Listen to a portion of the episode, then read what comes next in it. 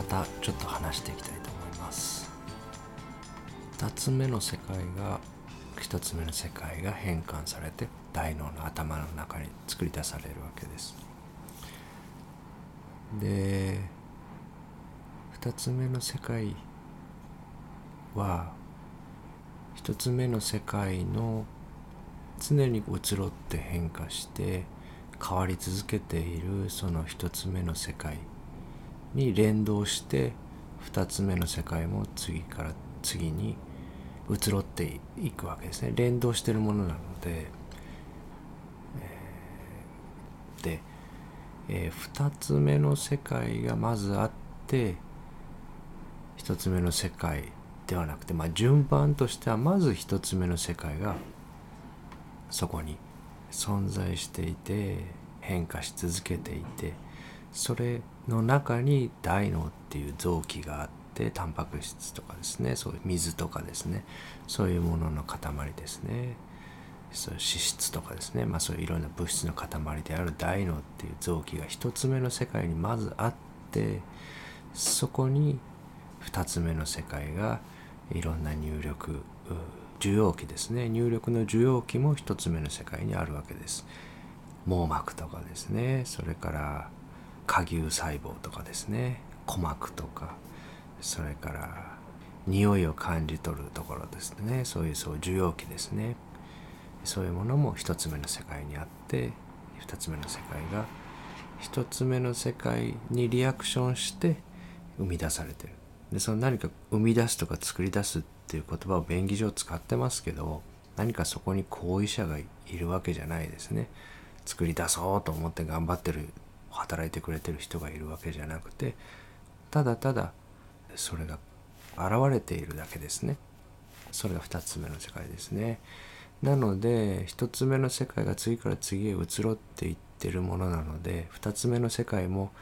とどまって同じものっていうことが二度とないわけですね。で常に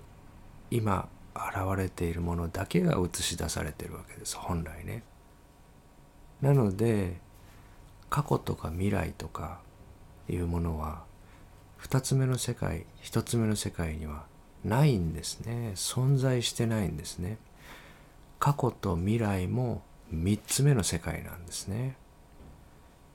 過去と未来は3つ目にしか存在しないフィクショナルなものだっていうことですね。そこをちょっととどまってみたいと思うんですね。そこのテーマにですね、えー、未来がないっていうのはここはなんとなくまあ言われればそうなんとなくわかるんじゃないかなっていうふうには思うんですよね。明日ってまだ来てないですから存在してないですよね。で3年後も存在してないですね。5年後も10年後ももちろんまだ来てないわけですが存在してない。でそれがどんな風になるのかっていうのはおぼろげながら頭の中では作ってますね。おそらく明日っていうのはこういうことが起きてこういうことが起きてこういうふうに起きてるだろうってこと。は頭の中では存在考えて存在してそうなるんじゃないかなと予測しながら動いてるわけですけどそれってバーチャルなものですよね。本当にその予想通りの明日になるかなんていうのは誰にもわからないですよね。一つ目の世界次第なので。一つ目のスープですね。一つ目のスープがどう変化するか次第なので明日こういう2つ目の世界になるだろうっていうのはバーチャルな予想ですね、まあ、こうなるんじゃないかなっていうふうに。勝手に大脳のプログラムが計算して作り出してるものですね。で未来っていうのはまだないっていうかその存在しないこれはこれからもずっと未来っていうのも存在しないわけですね。で一方の過去も存在しないって言われた時にいやいやちょっと待ってくれと3年前俺はあそこにいたしあそこでああいう経験をしたしそれがなかったっていうのかよっていうふうに捉えられると思うんですね。でここで過去もフィクションだっていうのはその過去ですねあなたが経験したと思ってるその過去その時にそういう一つ目の世界がそういう形態になりあなたの網膜にそういう世界が映し出されたことはそうでしょうその事実がなかったっていうわけではなくて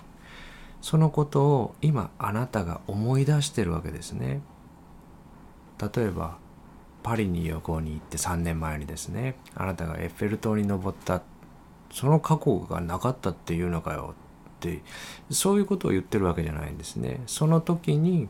一つ目の世界の中であなたという個体がそのパリというスープの中で位置に座標軸にいてそういう位置に高さを稼いで頭の中にそういう映像を作り出してたっていうその事実がないって言ってるわけじゃなくて今この瞬間にパリのエッフェル塔にいたことは存在してないですよねっていうことを言ってるんですね。過去と未来がないっていうのは。そのパリの時の3年前にパリに登ってたっていうその見た映像っていうのはあなたの大脳のストレージに自分が経験したって言って自分のものってタグをつけて保存してそこから持ち歩いてるわけです。でその保存の方法そのものが2ミリの穴から入ってきた情報だけを切り取ってそこに自分オリジナルの色をつけて保存してるので実際の一番そのものではまずないですね。リアクションして現れてるものとし。てでそこも切り取ったものの中であなたが注目したものがあったはずなんですね。例えばパリのエッフェル塔から見た景色の中で川が流れててとても美しくてそこにあなたが注目してたとするとそのあなたが今頭の中で思い出してる映像の中ではその川が大きくなってたりですね全く注意を払わなかったその時に飛んでた鳥の映像とかですねそういうものが消去されてるものが頭の中のハードディスクに保存されてるわけです。で3年前のパリのエッフェル塔の記憶っていうふうに自分が登った自分が体験した自分の経験っていうふうにエッフェル塔を作ってその世界に立ち上げているものその景色の中で流れた川の水を作り出した雨とかそういうものを一切すっ飛ばして自分が経験した3年前の俺の体験っていうふうに保存してるわけですけどその保存がされたものがそもそも自分である部分を増幅して自分である部分を弱くしてそのいた空間の中の視野で言えば180度もないですよね人間だったらそういう狭い部分だけをそこから切り取って加工したものをハードディスクに貯めてそれが3年間の間どんどん劣化してるわけですね。もちろんそこで経験したものはそこにその時に一番の世界がですねそういうものの形をとってたことはあったとしてもそこからどんどんどんどん自分の頭の中で変化して劣化したものを自分が蓄えてるっていう仕組みなんですねだからその体験はないんですよね頭の中にしか。で頭の中にあるものも実際のその時の一つ目の形一つ目の世界の形とは全く似ても似つかないものになって溜まってるっていうことなんですね。その過去の出来事記憶みたいなものを二つ目の世界だって捉えるのは大きな誤りだっていうことです。それは三つ目の世界の中にあることなんですね。でそれをないことにするとかそういうわけではなくてその積み重ねでまた新しいリアクションが生まれてるので記憶のストレージにあるものでまた新しい入力に対してドライブが生まれるんですけど自分が持ってる過去っていうものが相当作り変えられて解釈が入ってある部分のその狭いものがさらに狭く変色したものになってるっていうことは覚えておく価値があると思うんですね。3年前のそのエッフェル塔の景色を絵に描いてまあ絵に描かなくても頭の中に浮かんでるその景色をパシャッと何かの写真で撮ってですね現像できる機会がもしあったとしてその写真を持ってタイムマシンタイムスリップしてこう比べたら全く似ても似つかないものに劣化してると思うんですね。今自分の中にあるエッフェル塔から見た景色っていうのはですね。なので過去は自分の頭の中で作り出したバーチャルなものなんですね。小学校の時の思い出中学校の時に喧嘩した相手それから社会人になってあの時言われたあの一言みたいなのは全部その景色の一部分だけを切り取ってしかも自分にこう衝撃を与えたところだけを強調して色をつけたり解釈をつけたりそういう加工したものを貯めてってずっと保存してる。つまり今この瞬間ですねこの部屋で私がこう喋ってて体に椅子が触れてて窓の外に木々が見えてて空が見えててっていうこの今のこの私の大のに立ち現れてる2つ目の世界の存在の重みと、えー、小学校の時の過去高校生の時の過去みたいなその時の過去の溜め込んだものとの存在の質がもう全然違うっていうことですね。この私が今お話ししてる声そしてその耳から入ってるもの立ち上がってるものの中には暖房機の音ずっと暖房が音符を出してくれてる音とかそれから私が喋ってる声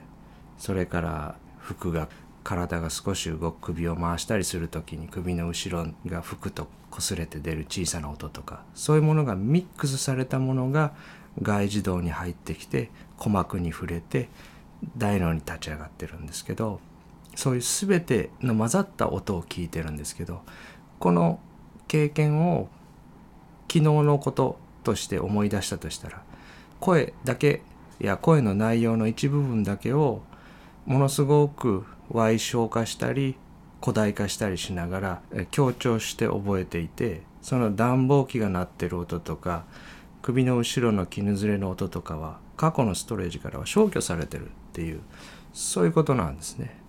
全体が混ざって分離してないものを常に変化しながら受け取ってるんだけどその中で自分がショックを受けたり大事だなと思ったところですね自分のサバイバルに対して大事だなと思ったところだけを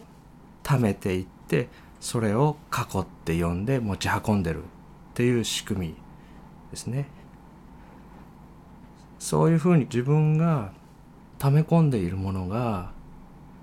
自分を社会の中で折り合いをつけて動かすのに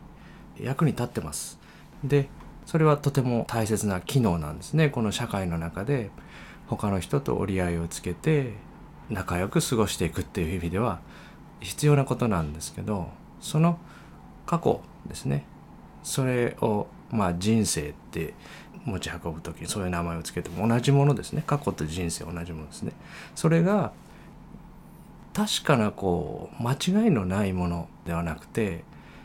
ファンタジーなんだっていうことはバーチャルなものなんだ。3つ目の世界のものなんだ。っていうことはどこかで分かっておかないとそこが固定化して間違いのない現実だって思ってしまうと不具合が出てくるっていうふうに思いますね。自分がやろうとすることにブレーキがかかってしまったり逆にやってしまったことに対する自分に対する攻撃になってしまったりっていうことを生み出してしまうと思うんですね。なので過去と未来は存在しないっていうのは過去と未来は3つ目の世界にしか存在しないっていうふうに捉えておけばいいと思うんですね。その昔体験したことがあれが嘘だったとかその小学校の時に修学旅行に行ったのが幻だったとかそうそういうことではなくてその今思い出すあの修学旅行の時のあの景色であったり匂いであったり友達との思い出みたいなものはもうそれは変化してしまって3つ目の世界の中にしかないものなんだっていうことは心にちょっと止めておくっっていうふうに私はしてますね。なので100%のその絶対に揺るがないそこに立ち現れてることっていうのは今この瞬間だけっていうことですね。でそれが常に常に変化していってずっとそれだけなんですね。生まれてから今までずっと今だったのでずっとそれだけが立ち現れてる。でそれから距離の概念もそうですねここ今この目の前に立ち上がっているものだけは間違いのない存在しているものですけども例えばエッフェル塔を今頭の中で存在してるじゃないかって思うかもしれないですけどそれは考えの中では存在してるんですけど絶対にそこにあるかどうかっていうことは0.00001%はもしかしたらこの今この瞬間にエッフェル塔が何かの事故とかでね倒壊してる可能性ありますよね。でそういう絶対の存在の質のもの以外は3つ目の世界にあるんだっていうふうに2番目と3番目の世界の線を分かっておくっていうこと自分の中で心がけてますねいつもね。とだから例えばまあ山田部長山田部長まあ仕事の会社にいる人だとして山田部長は今生きてるってまず間違いなく生きてると思うんですね山田部長。だけどそれって99.99%昨日挨拶した山田部長は今も生きてると思うんですけどもしかしてもしかしてもしかすると交通事故に遭って亡くなってるかもしれませんよね。だから本当は山田部長は今生きてるか生きていないかわからないっていう真ん中のところがリアリティなんですね。頭の中には山田部長います。で昨日も挨拶したので多分山田部長は99.99999%今も生きてるでしょう。だけど本当の本当に100%ではないっていうところですね。で100%ではないものは3つ目の世界のものだっていう考え方をすると少しこう線が引けてくるっていうふうに思うんですね。私が今山田部長のことを想像してみると頭の中では山田部長裸じゃなくて服着てますね。でも今山田部長がその服を着てるかどうかなんて誰にもわからないですね。山田部長がこう今こういうふうに過ごしてるんじゃないかなって頭の中では思いますけど全く別のことをしてる可能性もありますよねトイレ入ってるかもしれないし何かこうトラブルがあってバタバタしてるかもしれないしこの大脳に映ってるこの部屋でこの窓の外の景色で見えているもの以外は全部バーチャルなものだっていうことですね。そこに私今富士山見えてないです。この部屋から。なので私にとって今富士山はバーチャルなものであって3つ目の世界に入ってるってことですね。富士山は99.99999%今もあの静岡県にあってあの形であろうことは想像はします頭の中ではね。でも今見てそれを確認してないのでそれはフィクショナルな富士山だっていうことです。2つ目の世界にはなくて3つ目の世界に存在しているもの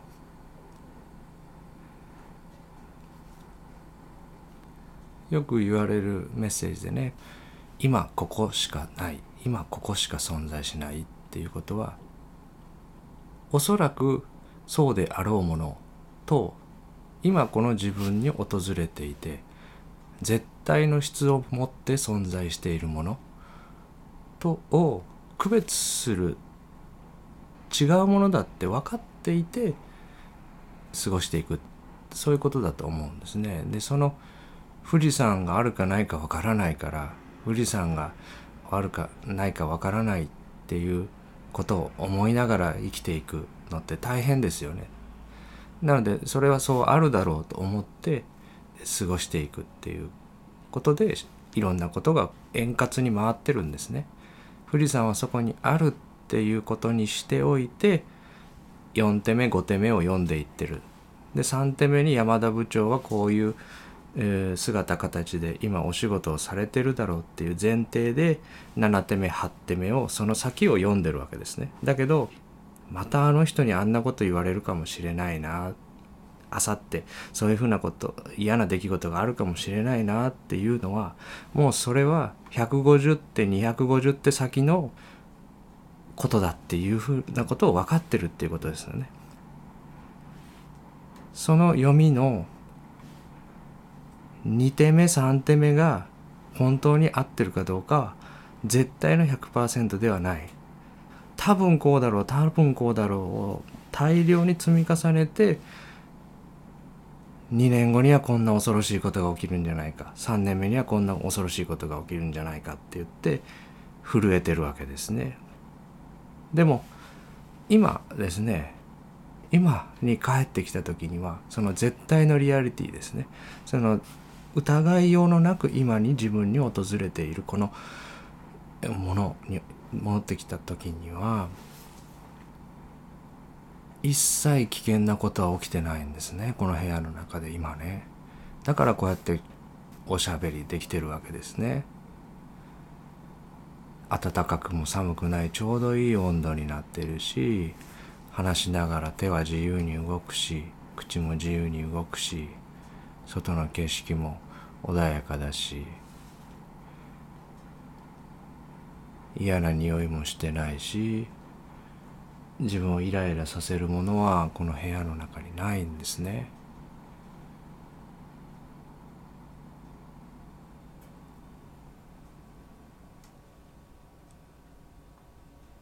何か自分を緊張させてこう収縮させるようなものに今行かなくてもですねこの今ある答えの世界ですね見せられてるものの答えの世界に戻ってくればホームに帰ってくればいつもその3つ目の世界より2つ目の世界の方が穏やかで平和なんですね。150手先200手先の方が何かまずいことがあるんじゃないかってこう騒いでるんですね。だけどそれはフィクションなんですね。恐れっていうのはいつも未来にホームから離れて思考が未来にこう流れていったところから生まれてくるんですね。この先サバイバルしようとしている動きが思考なので思考は今訪れているものから離れて先を安全にしよう先を安全にしようっていうふうに動いていってるそういうこう仕組みっていうところだと思うんですね。でこれを分かっていたからって言って恐れがなくなるわけでも何でもなくて一日の中で何度もねたくさんの刺激があればそれにリアクションして社会生活をしていれば未来のことを話し合わなきゃいけないシチュエーションもあるし一日、え一人の中でも未来に心が引っ張り出されてですねそっちの中で不安になったりどうしようかなとかこう打開策を考えたりっていう時間私もたくさんあります。しょっちゅうですね。そういうふうに動いてる時が多い一日の中で。でもそれがフィクショナルなものだ。過去と未来。今ここにないもの、えー、この場所に存在しないものこと人、えー、動物。全部フィクショナルなものだって。分かっていれば自分が呼吸と窮屈になった時にそこから離れることができるって言いますかね。その未来のことはそれが今になった時の自分にやらせればいい。今存在しない先読みをして存在しない不安に怯える必要はないって言いますかね。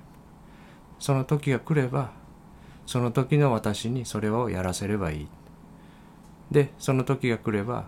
その時は今私がイメージしているその時とは違う現れになっている。ことはまず間違いないですね。なぜならこの本当にわずかな情報しか与えられていない自我にはその一つ目の世界が2年後3年後にどういうスープになってるかを正しく予想する力はないですね。あまりにも情報を与えられていないのに何とかしてこの答えを安全にしよう安全にしようとしてあまりにもその刑事に与えられてる情報が少なすぎる知らなさすぎる人がこうした方が多分いいだろう多分いいだろうってずっと騒いでる。でそういうことですね。うん。はい。じゃあ今日はこれぐらいにしたいと思います。